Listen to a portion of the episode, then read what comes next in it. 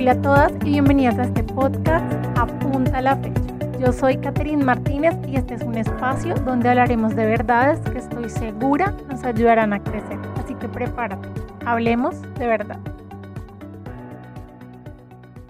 Hola a todas de nuevo, bienvenidas a un nuevo episodio de este podcast Apunta la fecha. Bueno chicas, la semana pasada comenzamos la serie Esencia y tuvimos nuestro primer episodio titulado Generosa. Y hoy vamos a tener nuestro segundo episodio de esta serie, el cual he titulado Compasiva.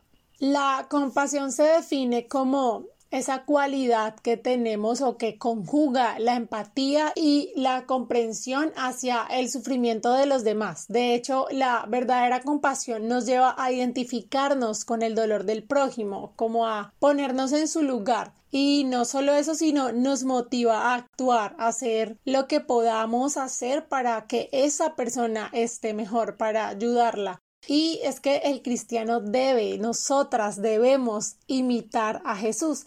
Y si hoy pensáramos en la agenda de Jesús durante su ministerio, creo que estaba saturada de actividad externa, de cómo él estaba dispuesto a hacer cosas por otros, no solo a predicar el Evangelio, sino a alimentar a los hambrientos, a sanar enfermos. De hecho, algunos historiadores dicen que quizá Jesús habría caminado algunos cinco mil kilómetros en sus tres años de ministerio sanando personas y predicando la palabra. ¿Alguna vez te has preguntado qué motivaba al corazón de Jesús?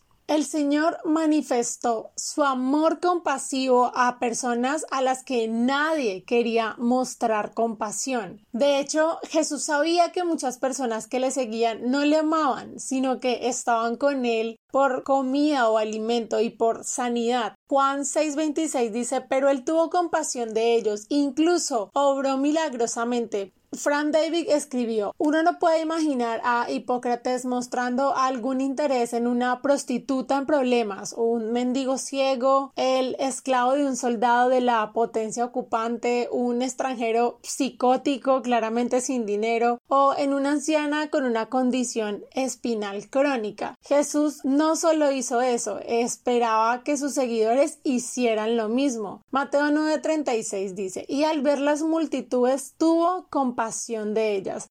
La verdadera compasión, chicas, es el sentimiento de sufrir con y también es acción concreta para ayudar. Está relacionada con el amor. Si en ese sentimiento no hay amor, eso no es compasión. La verdadera compasión nos lleva a identificarnos con el dolor del otro, del prójimo, a colocarnos en su lugar. Eso nos motiva a actuar y hacer lo que podamos hacer para ayudar. Nosotras debemos imitar a Jesús en su compasión por los que sufren. Por eso veamos algunos pasajes que describen este sentimiento y la acción de Jesús. Primero, Jesús tiene compasión por la confusión de la gente. Marcos 6:34 dice, Jesús salió y vio una gran multitud y tuvo compasión de ellos porque eran como ovejas que no tenían pastor y comenzó a enseñarles muchas cosas. Jesús veía la confusión de la gente y se puso a enseñarles. Por eso debemos enseñar el camino a la gente con mucha compasión y gran amor. Número dos, Jesús tiene compasión del sufrimiento físico. Mateo 4:14 dice, saliendo Jesús vio a una gran multitud y tuvo compasión de ellos y sanó a los que de ellos estaban enfermos. Es por eso que nosotras debemos orar, la iglesia debe orar por los enfermos, suplicando que Dios les conceda a la gente un milagro. Debes creer, hoy te animo a que puedas creer que Dios quiere sanar tu enfermedad y la de ellos, quiere sanarlos por compasión y tu fe obrará para que esa persona sea sana. Santiago 5:14 dice, ¿Está alguno enfermo entre vosotros? Llame a los ancianos de la iglesia y oren por él, ungiéndole con aceite en el nombre del Señor.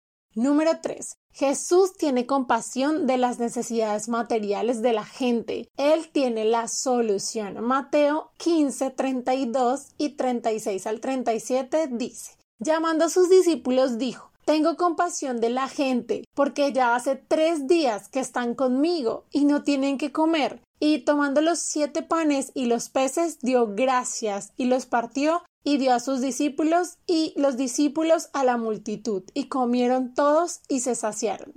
Número 4. Jesús tiene compasión de la soledad de la gente. Lucas 7 del 12 al 15 dice He aquí que llevaban a enterrar a un difunto, hijo único de su madre, la cual era viuda, y cuando el Señor la vio se compadeció de ella y dijo no llores. Y acercándose tocó el féretro y los que lo llevaban se detuvieron y dijo Joven, a ti te digo, levántate. Entonces se incorporó el que había muerto y comenzó a hablar y lo dio a su madre. Número 5. Jesús tuvo compasión del destino eterno de la gente. Isaías 54.8 dice Con un poco de ira escondí mi rostro de ti por un momento, pero con misericordia eterna tendré compasión de ti, dijo Jehová. Y por todos murió, Juan 3:16 De tal manera amó Dios al mundo que dio a su Hijo unigénito para que todo en el que Él cree no se pierda, mas tenga vida eterna. Por eso hoy mi invitación es que tú vivas en esa esencia del Padre, eso único que ha sido depositado en cada una de nosotros. Y es que podamos poner nuestras propias vidas por nuestros hermanos, aprender de Jesús y anhelar que nuestro corazón no se conforme con sentir, sino que ese sentir se convierta en obra, la obra del amor de Jesús. Hay algo que siempre digo o me gusta esta frase y es el amor es acción. Primera de Juan 3:23 dice, y este es su mandamiento, que creamos en el nombre de su Hijo Jesucristo y nos amemos como nos lo ha mandado.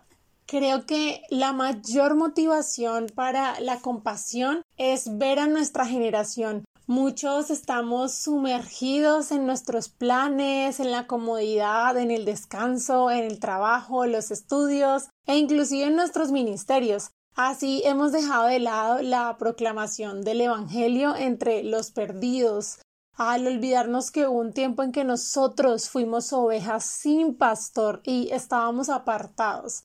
Para él la compasión no solo es una emoción, para Jesús es un tierno sentimiento que se transforma en acción, en una acción eficaz. No es una mera emoción, sino es una acción, mejor aún, toda una serie de acciones. Y él no solo enseñó, sino que sanó y alimentó a otros. Pero Dios es rico en misericordia por causa del gran amor con que nos amó. Nos dio vida juntamente con Cristo, dice Efesios 2 del 4 al 5. Nosotros ahora somos linaje escogido, real sacerdocio, pueblo adquirido para posesión de Dios a fin de que anunciemos las virtudes de aquel que nos llamó de las tinieblas a su luz admirable. Esto está en 1 de Pedro 2, 9 al 10 habiendo experimentado salvación, ¿no procuraremos salvación a otros? No podemos separar nuestra teología de nuestra práctica. Si todo lo que aprendemos en la palabra no nos conduce a tener mayor compasión, no siento que en esencia conozcamos el corazón de Dios, ese corazón compasivo que nos rescató. El Evangelio debe ser nuestra mayor motivación para la compasión. Por eso recuerda, y nunca olvides que en tu esencia, tu sello, hay compasión, hay compasión que viene directo del corazón de Dios, un sello que ha sido impregnado en ti, una esencia única que ha sido dada por el Padre para ti y para mí.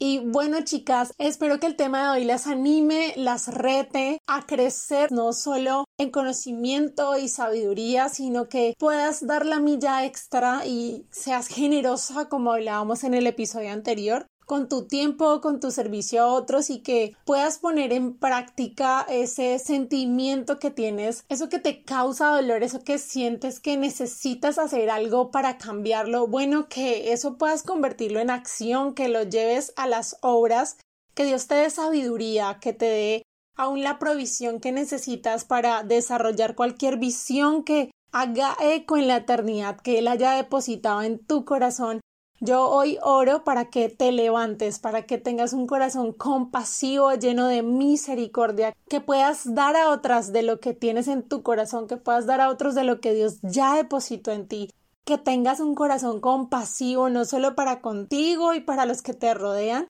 sino para todas las personas que Dios te permita alcanzar. Y bueno, chicas, hemos llegado al final. Nos vemos en el próximo episodio. Y recuerda que no puedes apresurar algo que quieres que dure para siempre.